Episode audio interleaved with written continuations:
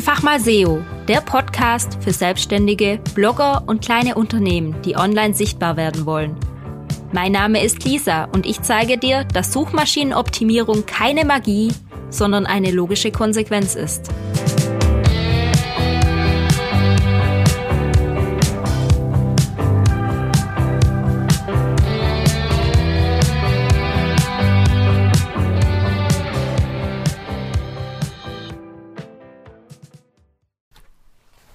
Hallo und herzlich willkommen zu dieser neuen Podcast-Folge.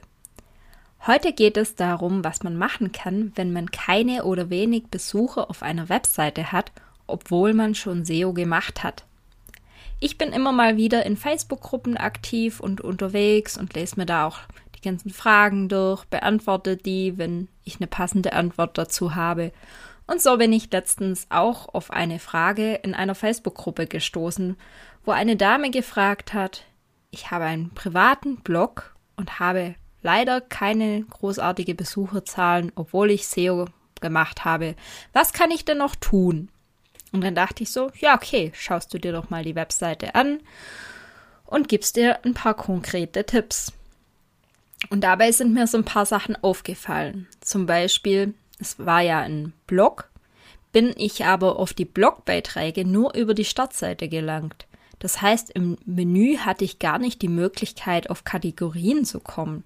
Für mich als Blogbesucher, ich habe ja selber auch einen Blog und lese gerne Blogs, ist das dann etwas schwierig zu navigieren und dann komme ich da auch schlecht hin. Dann ist mir noch aufgefallen, dass auf der mobilen Ansicht ein paar Listen nicht richtig formatiert wurden. Das waren, glaube ich, die Listen von den neuesten Beiträgen. Und das sah dann irgendwie komisch aus. Und allgemein gab es in der mobilen Ansicht einfach so ein paar Sachen, wo ich als Nutzer sage, hm, ist nicht ganz so komfortabel für mich. Also habe ich genau das geschrieben, so hey, du könntest auf jeden Fall deine mobile Ansicht noch etwas verbessern, beziehungsweise die Nutzerfreundlichkeit auf deiner mobilen Webseite etwas verbessern. Ähm, daraufhin fragte sie ja, wie soll sie das machen? Beim Google Page äh, Speed Insights, also wie schnell deine Webseite lädt. Bei, dem, bei diesem Test ist sie schon relativ schnell und die Search Console meldet auch keine Fehler.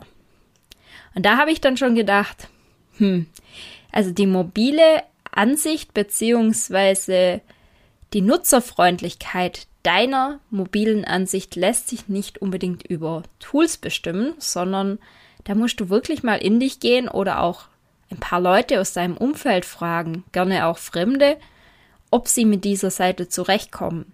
Klar, Google möchte das auch bewerten und bewertet das auch, aber letztendlich zählt doch der Eindruck für den Nutzer.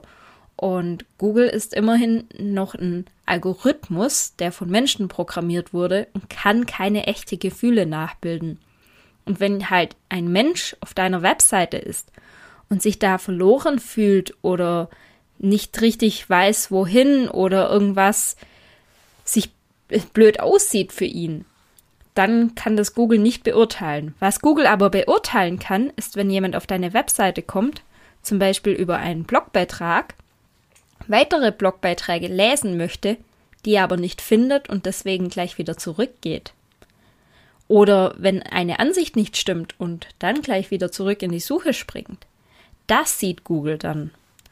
Und wie du merkst, ist das schon wieder das große Ganze, von dem ich immer rede.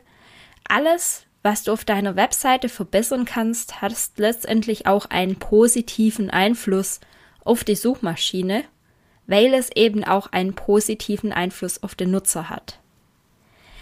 Ich habe der Dame das dann nochmal etwas genauer geschrieben und sie war leider nicht ganz so einsichtig und ähm, ja, auch ziemlich forsch. Also sie meinte, ich helfe ihr überhaupt nicht weiter bei ihrem, Problem und hat sich zwar bedankt, ich weiß aber nicht, ob das sarkastisch war und meinte, dass das halt gar nichts damit zu tun hat, dass sie wenig Aufrufe hat und dass es ja auch ihre Webseite nicht besser macht bei den Suchmaschinen. Und dann ist mir wieder aufgefallen, wie viele Leute eigentlich SEO immer nur mit Keywords, Metas und Co. verknüpfen, also diese Buzzwords, die überall rumeiern. Aber SEO ist ja viel mehr. Es ist einfach dieses falsche Verständnis für SEO überall so. Ich habe SEO gemacht, äh, als ob man eine Checkliste abgehakt hätte und dann sei man fertig. Aber mit SEO ist man nie fertig. Es gibt immer was zu tun bei SEO. SEO ist erst dann fertig, wenn deine Webseite offline ist. Und dann brauchst du da auch nichts mehr dran machen. Aber solange deine Webseite online ist, gibt es immer etwas zu tun und immer kleine Stellschrauben, die du verbessern kannst. Und du musst es auch nicht als Zwang sehen oder als nervige Aufgabe, sondern es ist ja für dich und für deine Besucher. Also du machst es ja nicht für die Suchmaschine, sondern du machst es für deine Besucher, weil du deinen Besuchern das bestmöglichste Ergebnis und auch Erlebnis bieten möchtest. Und das Erlebnis ist eben auch so ein Faktor, der zu SEO dazugehört. Und das verstehen leider viele noch nicht. Darum möchte ich dir heute vielleicht mal eine kleine Aufgabe geben in dieser Podcast-Folge.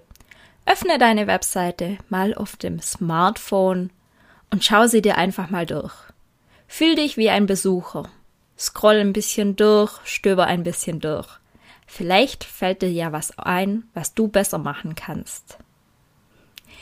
Ich wollte übrigens noch anmerken, dass ich mit dieser Folge natürlich niemanden an den Pranger stellen wollte. Ich meine, ich mache auch Fehler, ich bin Mensch und ich sehe manchmal Dinge auch nicht ein. Ich habe extra keine Namen genannt. Mir ist eben nur aufgefallen, dass diese Dame gemeint hat, dass das nichts mit SEO zu tun hat und da ziemlich eingefahren in diesem Thema war. Und darum wollte ich das nochmal ansprechen, dass auch du vielleicht selbst nochmal drüber nachdenkst, hey, gibt es da vielleicht so ein paar Dinge, die ich einfach übersehe oder die ich nicht für relevant erachte. Und oft sind das die kleinen Dinge, die dann auch große Auswirkungen haben. Ich wünsche dir noch eine tolle neue Woche und bis zum nächsten Mal. Deine Lisa.